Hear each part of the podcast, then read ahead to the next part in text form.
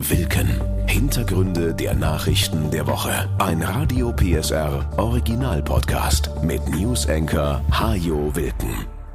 Hallo und willkommen zu einer Folge, die ausnahmsweise an einem Mittwoch erscheint. Denn es ist für viele von uns eine kurze Woche. Christi Himmelfahrt am Donnerstag, viele nehmen sich da gleich noch den Freitag frei. Deshalb ziehen wir diese Folge um zwei Tage vor und machen eine Feiertagsausgabe. Für die Fans von RB Leipzig gilt auch der 21. Mai ab sofort als Feiertag. Denn das ist der Tag, an dem ihr Verein den DFB-Pokal gewann. Den ersten großen Titel für RB. Trainer Domenico Tedesco. Das ist Gänsehautfeeling. Was hier für ein Potenzial drin steckt, dank euch, ist Wahnsinn, ist sensationell. Das ist der erste Titel der noch so jungen Vereinsgeschichte. Das ist Geschichte, das ist Historie. Und wir alle sind hier und sind dabei. Und das kann uns gar keiner mehr nehmen. 35.000 Fans haben den Titel gemeinsam mit der Mannschaft in Leipzig gefeiert. Und im Rest der Republik wurde wieder einmal das Klagelied von der Kommerzialisierung im Fußball gesungen dass Geld Tore schießt und so ein Titel natürlich gar nichts wert ist, wenn man nicht auf mindestens 55 Jahre Vereinstradition zurückblicken kann.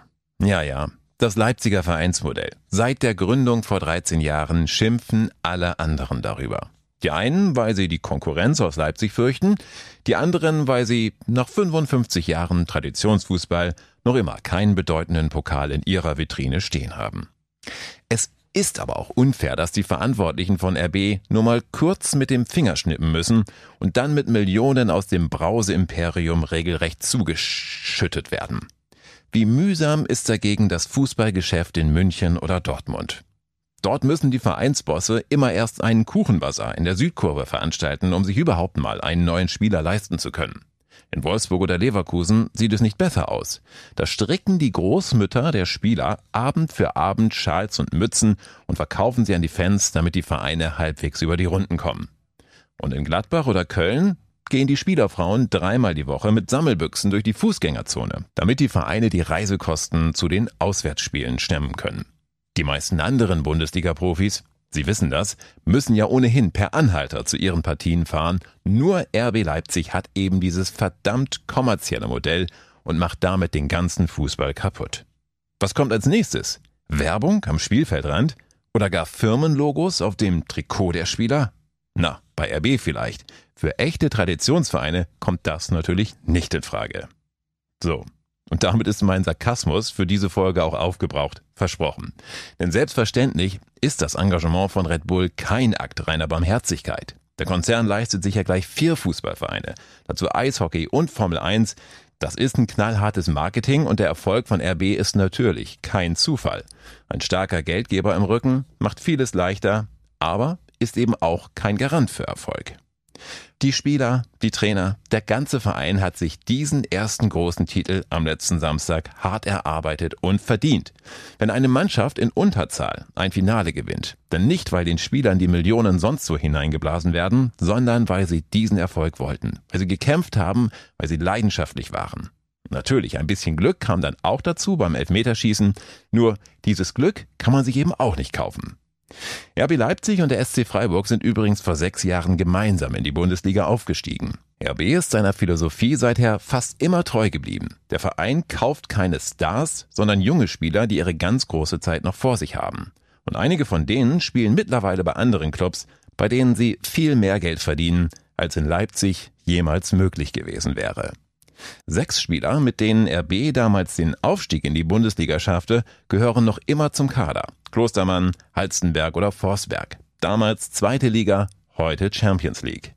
Wer 13 Jahre nach der Vereinsgründung immer noch davon spricht, dass RB ein Konstrukt ist, hat völlig übersehen, dass sich hier etwas entwickelt hat. Schneller als anderswo, ja, aber eben auch mit Leidenschaft und guter Arbeit. Und zumindest das hat mittlerweile Tradition. Um Traditionen geht es auch jetzt. Wir feiern Christi Himmelfahrt in dieser Woche. Klar, ein kirchlicher Feiertag. Aber was genau feiern wir da eigentlich? Um das zu klären, habe ich mir Verstärkung geholt. Daniel Heinze aus der Radio PSR Kirchenredaktion ist bei mir. Hallo Daniel. Hallo. Also, was hat es mit diesem freien Tag auf sich? Christi Himmelfahrt liegt genau 40 Tage nach dem Ostersonntag. 40 ist eine ganz spezielle Zahl bei den Christen, ne? also 40 Tage Fastenzeit, 40 Tage war Jesus in der Wüste, erzählt die Bibel. Das ist also eine Zeit der Veränderung, wo sich was, was, was Neues entwickelt. Also sprich, in der Bibel steht, Jesus, der Auferstandene, ist den Jüngern erschienen. Also mal als Weggefährte, äh, der, der mit ihnen gegangen ist und sie haben plötzlich am Abend dann gemerkt, Mensch, so wie der geredet hat, das war doch Jesus, der da aus ihm gesprochen hat oder so. Ne? Und äh, solche Erfahrungen gab gab es jetzt laut Bibel in den letzten 40 Tagen ganz viel.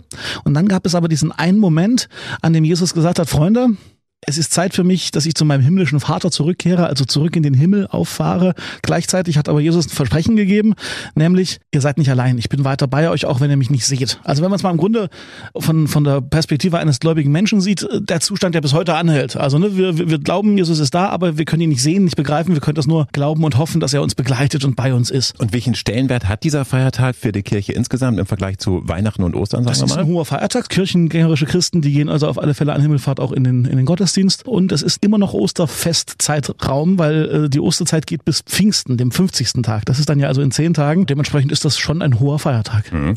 Und sind das so die Ereignisse, die man sich auch als nicht so bibelfester Mensch merken sollte? Also Christi Geburt, dann die Kreuzigung und dann eben die Himmelfahrt und damit ist die Geschichte auch abgeschlossen und der Rest ist das, was wir daraus machen? Ja, fast Pfingsten ist dann noch tatsächlich äh, das, das Ende eigentlich so dieser, dieses Kreises. Ja, allein schon für die Urlaubsplanung ist das enorm hilfreich, wenn man grob weiß, wann, wann was ist und tatsächlich äh, die meisten Daten aus außer Weihnachten, das ist ein festes Datum, ne, wissen wir ja, äh, ergibt sich alles vom jeweiligen Osterdatum. Und ähm, na klar, das, das, das gehört so grob dazu. Also an, an Weihnachten ist er geboren, Tod, Sterben, Auferstehung, das ist Gründonnerstag, Karfreitag, Ostersonntag. Himmelfahrt ist dieses Versprechen, ich bleib bei euch, aber bin äh, nicht mehr da. Und was jetzt noch fehlt, Pfingsten, das ist die Aussendung des Heiligen Geistes. Es gibt ja noch den Heiligen Geist als Vorstellung von Gott. Und das ist quasi die Befähigung der Menschen, dass die raus in alle Welt gegangen sind und den Menschen auf einmal beseelt davon erzählen konnten, was ihnen widerfahren ist und dass sie quasi an dieser Auferstehung glauben und dass sie die Kirche im Grunde hinausgetragen haben in alle Welt. Viele feiern Christi Himmelfahrt ja auch ganz speziell, indem sie einfach den Vater- oder Herrentag ja. daraus machen. Kann man da noch irgendwie einen Bezug zu der ursprünglichen christlichen Geschichte herstellen oder ist das wirklich da eine ganz eigene Erfindung? Tatsächlich habe ich das nachgeguckt, weil ich das, weil mich das auch interessiert hat und ich war überrascht, weil ich das selber noch nicht wusste. Das hat wohl einen Bezug. Also braucht Altertumsforscher sagen, dass Himmelfahrt äh, früher die Tradition hatte, dass Männer ausgeritten sind, um wahrscheinlich diese Kunde, diese Botschaft des Tages so ein bisschen ähnlich, vielleicht wie die Osterreiter in der Lausitz an, an Ostern, mhm.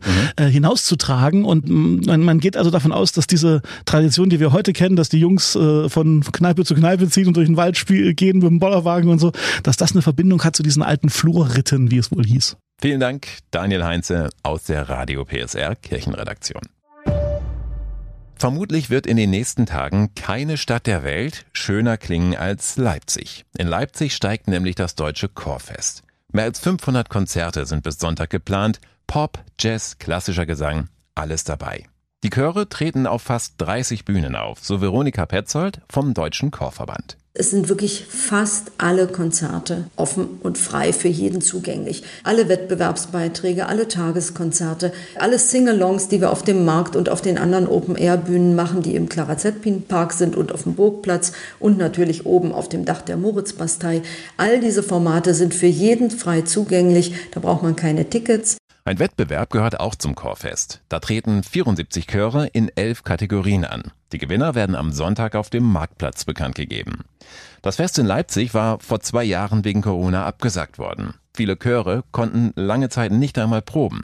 Jetzt wollen sie endlich wieder loslegen. Darum ist es dringend notwendig, einfach den Aufbruch jetzt zu wagen. Das Chorfest ist natürlich ein Riesenhighlight und soll die Szene wieder wachküssen und soll die Leute mitreißen. Singen ist übrigens nachweislich gesund, ob im Chor oder unter der Dusche. Singen stärkt das Immunsystem, das Herz und den Kreislauf. Und Gesang hat in der Geschichte der Menschheit schon immer eine zentrale Rolle gespielt, denn es stärkte schon das Gemeinschaftsgefühl der Höhlenmenschen und hat Raubtiere abgeschreckt. In Deutschland sind in den letzten Tagen mehrere Fälle von Affenpocken bekannt geworden. Nach bisherigen Erkenntnissen sind in erster Linie Männer infiziert, die sexuelle Kontakte mit Männern hatten, so Gesundheitsminister Lauterbach. Das darf nicht falsch verstanden werden, also eine Stigmatisierung von Männern, die Sex mit Männern haben, aber trotzdem muss ehrlich gesagt werden, dass das zum jetzigen Zeitpunkt die Gruppe ist, wo es sich am stärksten ausbreitet. Das kann sich jederzeit ändern und um dies zu verhindern, muss schnell und ehrlich reagiert werden. Das RKI empfiehlt inzwischen eine Isolation von mindestens 21 Tagen. Ende erst, wenn die Symptome ausgeheilt sind. Diese Isolation wird auch für Kontaktpersonen empfohlen. Die Stigmatisierung allerdings, vor der Lauterbach gewarnt hatte, ist längst eingetreten, kritisiert der Schwulen- und Lesbenverband. Denn auch wenn bislang tatsächlich vor allem schwule Männer betroffen sind, können sich auch Heterosexuelle anstecken. Männer wie Frauen. Das Virus kann unabhängig vom Alter oder dem Geschlecht übertragen werden. Es ist auch kein Virus, das nur beim Sex übertragen wird. Ein enger Körperkontakt findet in der Regel allerdings schon statt.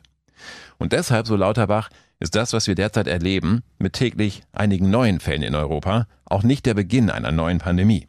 Affenpocken verbreiten sich in der Regel nicht über die Atemluft, sondern über Hautkontakte und Körperflüssigkeiten, also die Schleimhaut, den Ausschlag oder auch Eiter, Blut und Krusten. Mit einer neuen Erkrankung haben wir es auch nicht zu tun. Affenpockenviren wurden beim Menschen erstmals 1970 in der Demokratischen Republik Kongo identifiziert. Seitdem werden in west- und zentralafrikanischen Ländern immer wieder Fälle gemeldet. Im Frühjahr 2003 gab es einen Ausbruch in den USA mit 71 Fällen. Damals hatte ein Händler gambische Beutelratten eingeführt und zusammen mit Präriehunden untergebracht. Ratten und andere Nager sind übrigens der Stammwirt des Erregers. Von Affenpocken spricht man nur, weil die Erkrankung erstmals 1958 bei Laboraffen beobachtet worden war. Von den gambischen Beutelratten sprang das Virus damals jedenfalls auf die Präriehunde über und von dort auf Menschen. Eine Übertragung von Mensch zu Mensch gab es 2003 in den USA nicht und auch keine Todesfälle. Affenpocken sind, soweit wir heute wissen, für die meisten Menschen nicht sonderlich gefährlich. Das gilt vor allem für die westafrikanische Variante, die nun in mehreren europäischen Ländern und den USA aufgetaucht ist. Typische Symptome sind Fieber, Kopf- und Muskelschmerzen sowie ein Hautausschlag, der im Gesicht beginnt und dann auf den Körper übergeht. Die Verläufe sind in der Regel mild. Der Ausschlag verschwindet nach zwei bis vier Wochen wieder. In seltenen Fällen kann man eine Lungenentzündung bekommen oder erblinden, wenn durch den Ausschlag die Augen geschädigt werden. Wer gegen Pocken geimpft ist, ist vermutlich auch vor Affenpocken recht gut geschützt. Das gilt also für alle Älteren, denn wir hatten ja früher eine Pockenvirus-Impfpflicht. In der DDR wurde sie erst 1982 aufgehoben. Aber auch für Kinder besteht derzeit keine größere Gefahr, sagt der Infektiologe Tobias Tenenbaum. Zwar sind Kinder in afrikanischen Ländern in der Vergangenheit häufig erkrankt, ihre Lebensumstände waren aber nicht vergleichbar mit denen bei uns. Es ist deshalb extrem unwahrscheinlich, dass Kinder sich in der derzeitigen Lage in Europa mit Affenpocken anstecken, so Tenenbaum. Es gibt auch Impfstoffe gegen Affenpocken. Davon hat Gesundheitsminister Lauterbach jetzt vorsichtshalber bis zu 40.000 Dosen bestellt. Damit können gegebenenfalls Kontaktpersonen von Infizierten geimpft werden. Zudem sind auch Medikamente verfügbar, die in schweren Fällen eingesetzt werden können. Aber, wie gesagt, Affenpocken sind schwer übertragbar, die Verläufe sind meist mild und die meisten Patienten erholen sich innerhalb weniger Wochen von der Krankheit. Von den Affenpocken ist es jetzt nur noch ein kleiner Schritt hin zum Angeberwissen für diese Folge. Da geht es nämlich um Bananen. Die sind nicht nur gesund, die sind auch kleine Alleskönner. Die Schale von Bio-Bananen können Sie im Garten als Dünger verwenden, etwa für Rosen.